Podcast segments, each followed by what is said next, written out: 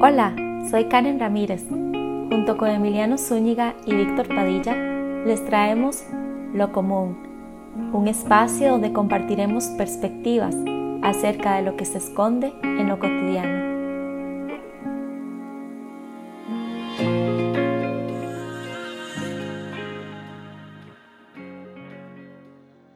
Tómate unos minutos y fíjate en qué te evoca la sugerencia de perdonar a alguien.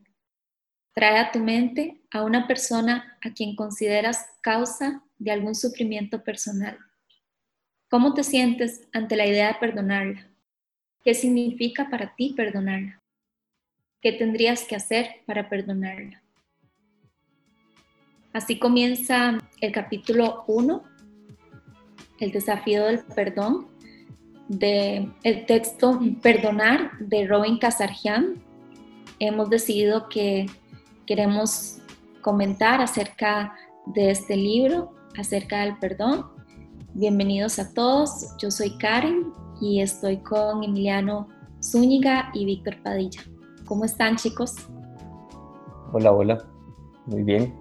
¿Cómo está Víctor? Bien, bien, todo bien. Bueno, ustedes, digamos, pudieron hacer el ejercicio, pudieron así rápidamente Sí, mientras lo leía yo iba, tenía así como, traté de meterme, ¿verdad? Mentalmente en el ejercicio. Y sí, o sea, sí es algo que tal vez había experimentado antes, ¿verdad? O sea, no... Siento que, muchas veces uno hace como una inversión cuando uno está eh, enojado con alguien o cuando uno resiente algo de alguien, uno hace como una inversión emocional y después cuesta ¿verdad? Decir, esta inversión es hora de que termine, ¿verdad? Es hora de ponerle fin a esta inversión. ¿Verdad? Es como haber metido muchos pensamientos en un saco y de pronto decir, ya este saco no sirve, ahora tengo que, tengo que soltarlo, tengo que verlo de otra forma. Y para mí el obstáculo en este caso, ¿verdad? Con, con, el ejemplo que me imaginé es orgullo, es mi propio orgullo es mi propia eh, necesidad de que el otro sea el que está mal. ¿Verdad? Y que entonces yo tenga una razón para, para sentir que estoy por encima de alguna forma. Para sentir que mis opiniones están por encima, que yo tengo la habilidad de ver algo que esa otra persona no tiene la habilidad de ver. ¿Verdad? Entonces como que yo quedo mejor que el otro. Y admitir eso es, siento que es difícil, ¿no?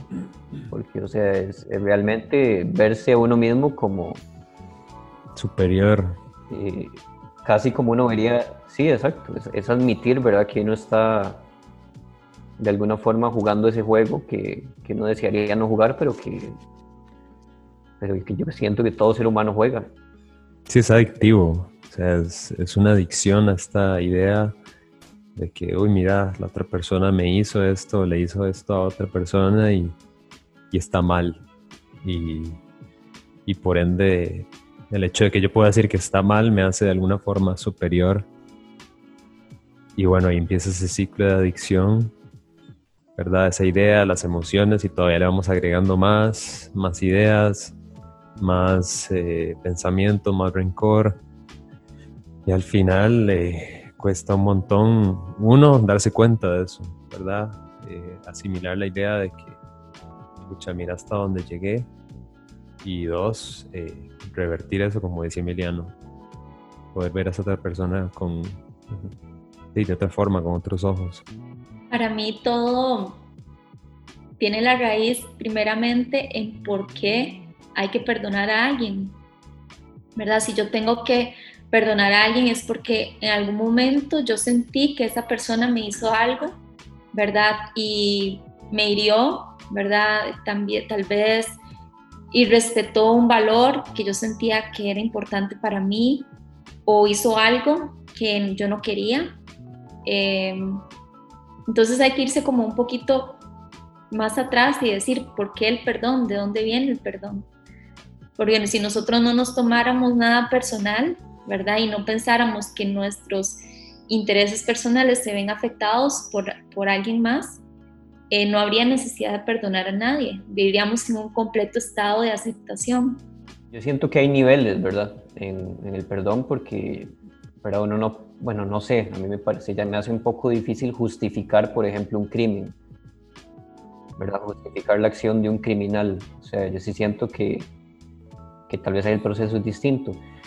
Cuando yo hice el ejercicio, eh, mientras Karen leía la introducción, yo me imaginaba, me imaginé algo un poco más cotidiano, ¿verdad? Como, ¿verdad? Como por ejemplo, eh, tener un amigo o una persona en mi vida con la que discuto constantemente, ¿verdad? Y tratamos de probarnos, ¿verdad?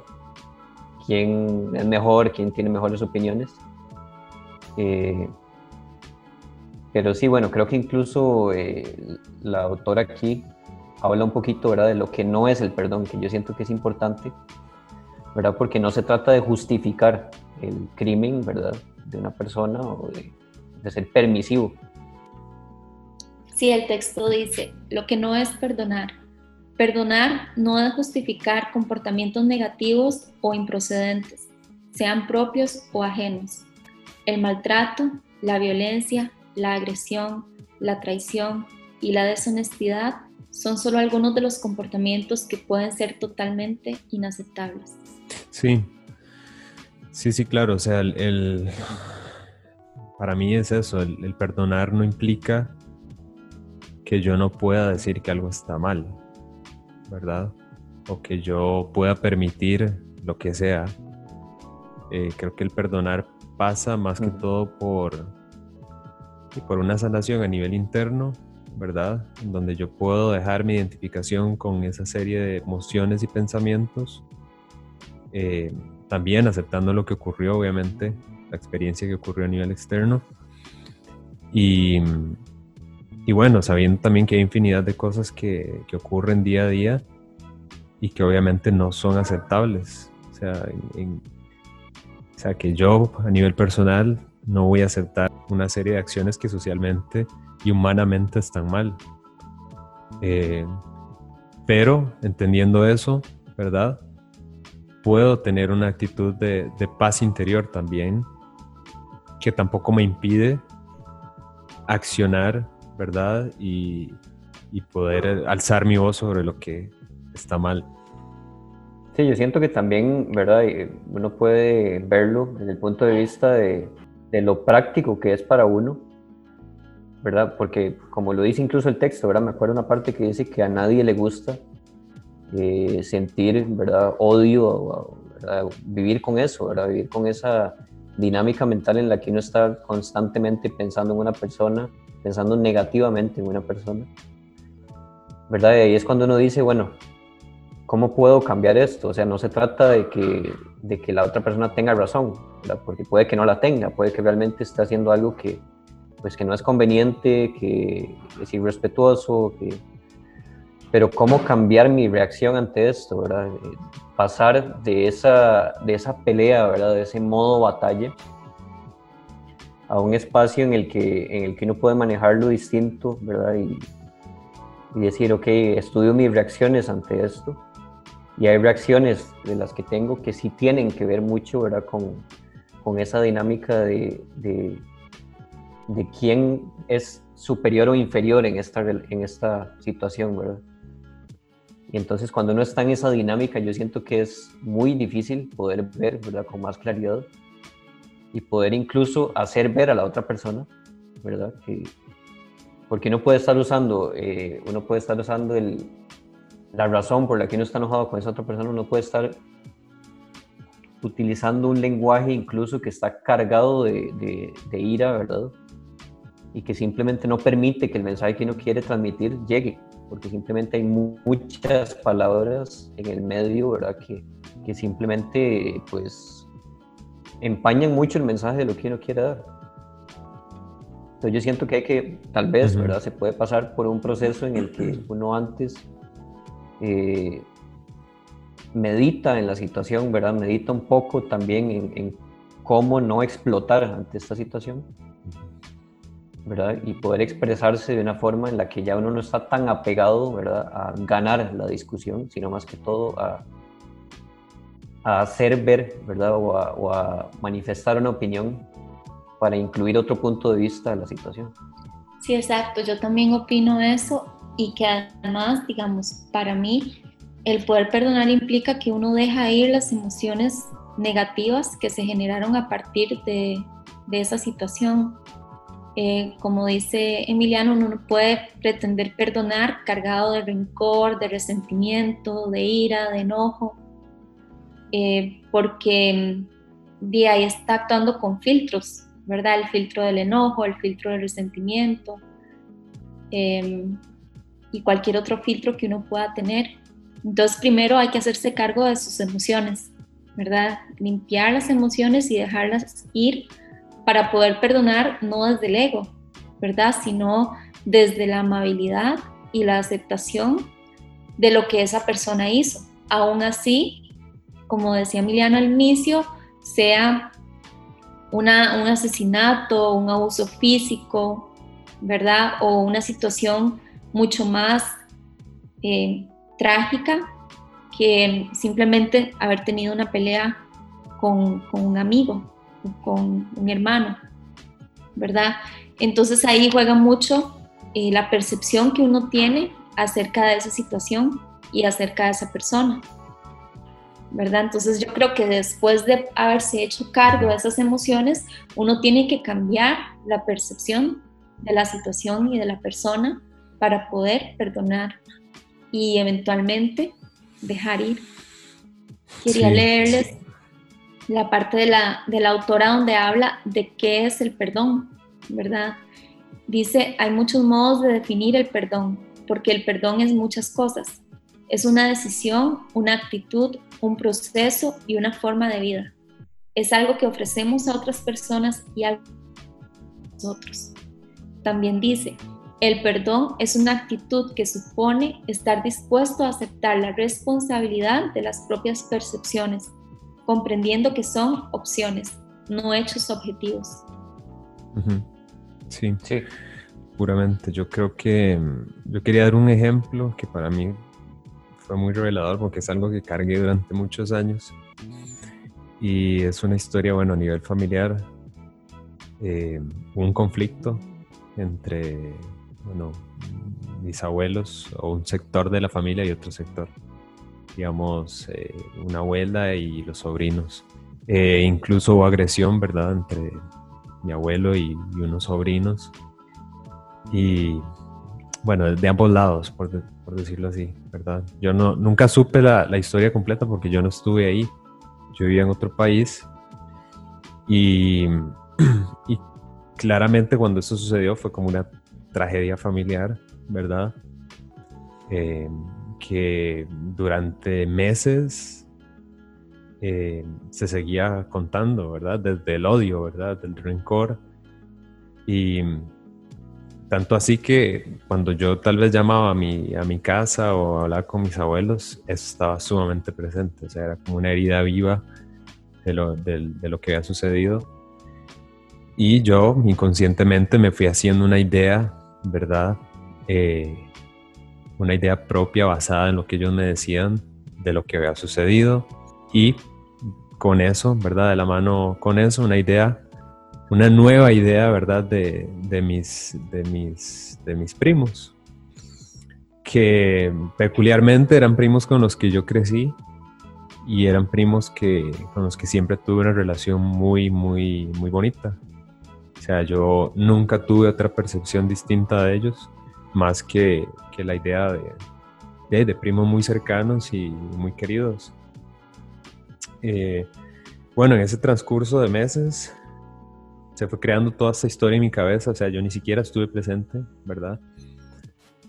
Y fui generando sin querer, o sea, y progresivamente sentimientos de, odio y de rencor contra, contra, contra mis primos, ¿verdad? Y esto se quedó durante años. O sea, esto, esto pudo haber estado por unos ocho años, ¿verdad? Esta percepción em, en mí. Hasta que un día, bueno, ya, ya, ya de vuelta en Costa Rica, em, como que se dieron ciertas situaciones para que yo tuviera un acercamiento con ellos, porque también hasta eso, hasta nos, nos, llegamos, o sea, era una cuestión de ambas partes, nos llegamos a evitar, ¿verdad? En la, calle, donde, donde fuese que nos, que, nos, que nos viéramos, o sea, no nos hablábamos, ¿verdad? Era como dos bandos en la familia. Y resulta que un día, eh, ni siquiera fue intencional, un día estaba yo haciendo el jardín y empecé a pensar en mi relación con eh, uno de mis primos antes de todo esto. Empecé a recordar, ¿verdad? Eh, cosas que habíamos vivido en la infancia, cosas que habíamos vivido en la adolescencia. Y empecé a conectar con esa imagen y esos sentimientos, ¿verdad? De esa percepción de mi, de mi primo, que para mí era la real. O sea, digamos, lo que él hubiese hecho fue, o sea, ocurrió y fue, fue un error, yo, yo lo entiendo, pero no era él en el fondo. O sea, este, fue, una, fue una reacción, ¿verdad? En, en, en, en medio de, de, enojo, de rabia. Eh, y en ese momento, qué sé yo, en cuestión de una hora, digamos que estuve recordando todo esto, fue como que se me alivianó, o sea, y liberé completamente esa, esa tensión, ¿verdad? Ese rencor, ese odio. Y yo dije, es que no, o sea, es, es, este es, esta es la imagen que yo, que yo quiero y que yo elijo tener de, mi primo. Y con esto, digamos, yo sé que le estoy dando paso también y la posibilidad de que, de que cambie. Eh, y, no sé, con el pasar del tiempo me di cuenta que él pues cambió un montón de cosas, eh, ha estado dispuesto también a, perdonar el mismo a, a, la otra parte de la familia. Eh, pero me pareció muy curioso que en cuestión de una hora, ¿verdad? Yendo a todas esas, a, todos esos recuerdos, reviviéndolos tal vez, estando inmerso, ¿verdad? En esos recuerdos, logré revertir, digamos, toda esa carga emocional que ha cargado por, no sé, siete, ocho años. Sí, interesante ahora que, que mete, ¿verdad? Estas historias familiares, porque yo siento que uno, uno ha vivido muchas, ¿no? Yo me acuerdo que, que sí, que, en, conversaciones familiares hace muchos años, ¿verdad? Para, para mí, eh, siempre había como un familiar, ¿verdad? En el que, en el que él, era la última palabra, de alguna forma, ¿verdad? Era como, para mí era impenetrable y era como lo que él decía, era simplemente el fin de la, de la discusión. ¿Verdad? Yo después como que empecé a generar esta obsesión por algún día ganar, ¿verdad? Inconscientemente, algún día eh, que ese fin de la discusión no fuera de parte de él, sino de parte mía. Era como que yo quería traer la razón a mí, a mi bando de alguna forma. Y me acuerdo que, que, o sea, inconscientemente empecé a hacer eso, ¿verdad? Muchas veces y, se empezaban a generar eh, discusiones. Y llegó un día en el que yo me di cuenta de lo que estaba haciendo, ¿verdad? Y, de cuándo yo había empezado siquiera a pensar en, en que que sería bonito traer la razón a mi, a mi lado, ¿verdad? Y a veces era como, ni siquiera era que yo estuviera en desacuerdo con lo que la otra persona estaba diciendo, sino que no era, la, atención no, no, venía a mí de alguna forma. La atención no giraba a mí. Ya no era el centro de la discusión y eso me empezó como a, a generar una, una curiosidad, ¿cómo sería ser el centro de la discusión?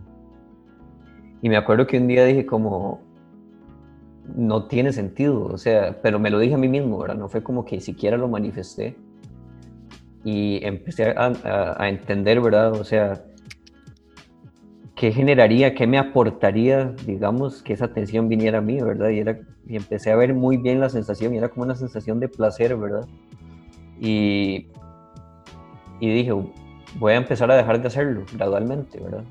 Voy a empezar a que, que, simplemente no haya una contraposición. Y yo siento que cuando yo empecé a dejar de hacer eso, la otra persona también dejó de jugar ese juego porque simplemente ya no había un rival, ¿verdad? y me acuerdo que eso, que eso pasó y a partir de ahí mi relación con, con este familiar cambió totalmente, ¿verdad? Como que ya no había ese juego por la razón que a mí me parece, es un juego muy interesante. Yo siento que, que, que si uno es muy honesto, uno, uno puede ver que uno, no lo ha jugado e incluso lo puede estar jugando todavía, ¿verdad? Y es interesante empezar a ver cómo nos hemos acostumbrado, ¿verdad? Que la razón, ¿verdad? Tiene este peso, ¿verdad? Y que es como ganar un trofeo de alguna forma. Sí. Y es interesante verlo, ¿verdad? Como incluso con amigos. Uno, bueno, yo en mi caso, yo he sido muy competitivo con amigos, con hermanos, con parejas incluso, ¿verdad? Y es empezar a ver eso y empezar a decir, pero qué interesante como yo genero esa, esa idea de un trofeo, ¿verdad? Que tiene que estar en mis manos, ¿verdad? Y que tiene que ser que, que, yo tengo la razón, ¿verdad? que yo tengo una visión más general y más integral de las cosas. Y ya después empecé a decir, no, no, es que ni, ni la tengo, ni tiene sentido este juego, porque simplemente me estoy distanciando de las personas que realmente no quiero distanciarme. En el texto, de hecho, hay una frase que menciona eso. Dice, si tratas a una persona según lo que parece, la haces peor de lo que es pero si la tratas como si ya fuera lo que tiene capacidad de ser, la haces lo que debería ser. Sí, eh, relacionado a mi historia, la de Emiliano también, yo creo que la percepción de uno también tiene una carga, una carga de alguna forma, no sé, energética o lo que sea, pero también esa percepción hace que el conflicto perdure y que de alguna forma la persona también eh, y se mantenga a veces actuando igual a como nosotros la percibimos. Porque a mí me ha pasado que, más allá del ejemplo, en otras ocasiones me ha pasado que yo tal vez le quito el enfoque, ¿verdad? O, la, o, la, o la idea o la percepción que tengo de la historia de la otra persona y que tal vez he intentado que esa persona cambie por mucho tiempo, pero cuando listo, la, la, suelto, la dejo ir, me doy cuenta que como que le da aire a la persona para cambiar.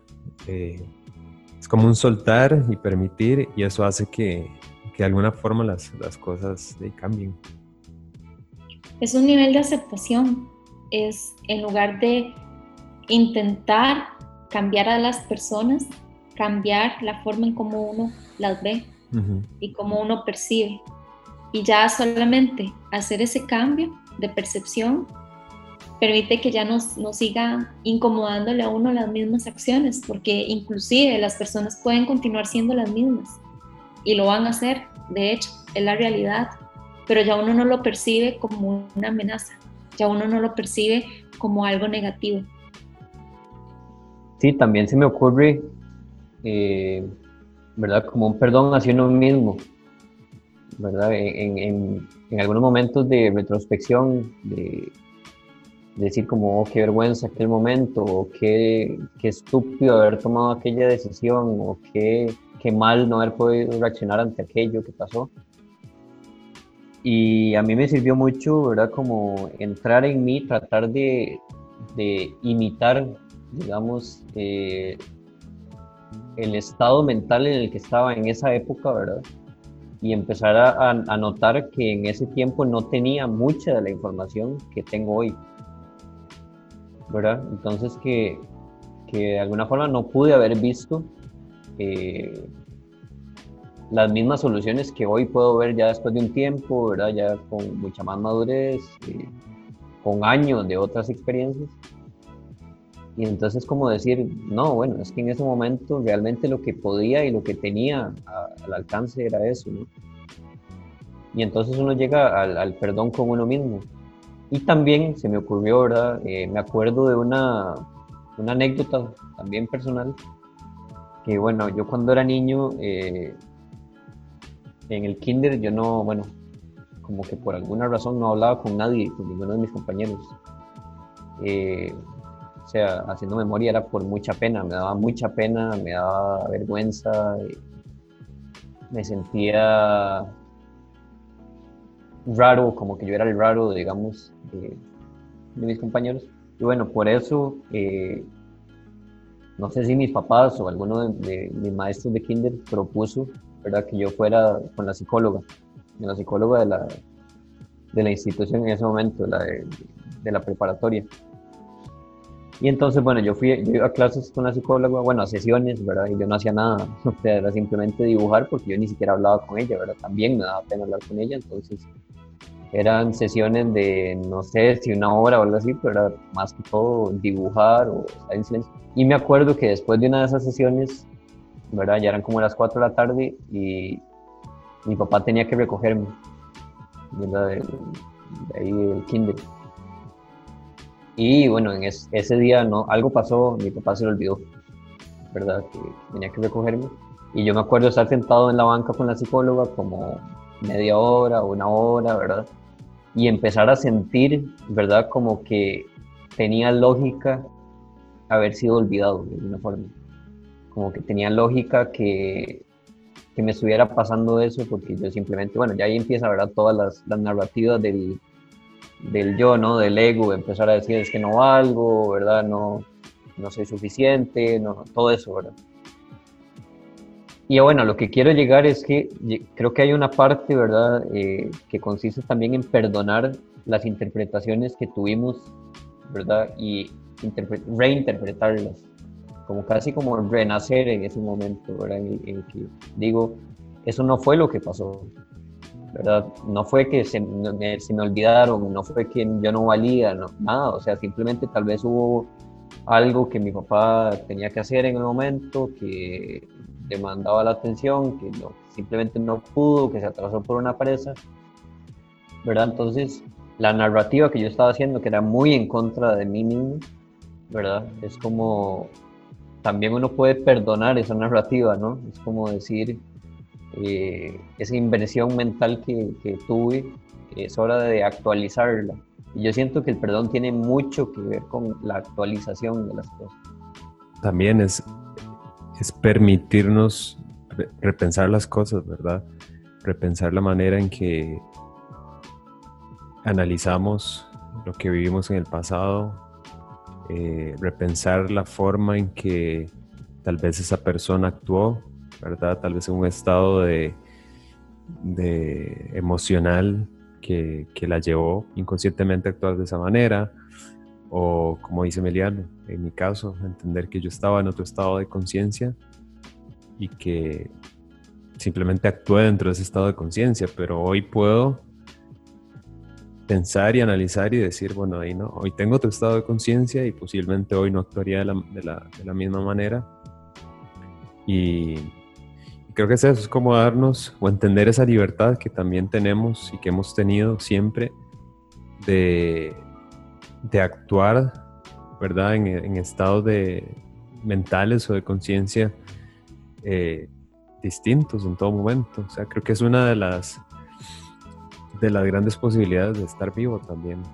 Eh, toda esa libertad de, de actuar, de pensar, de elegir y aceptar eso también como, y como ser humano.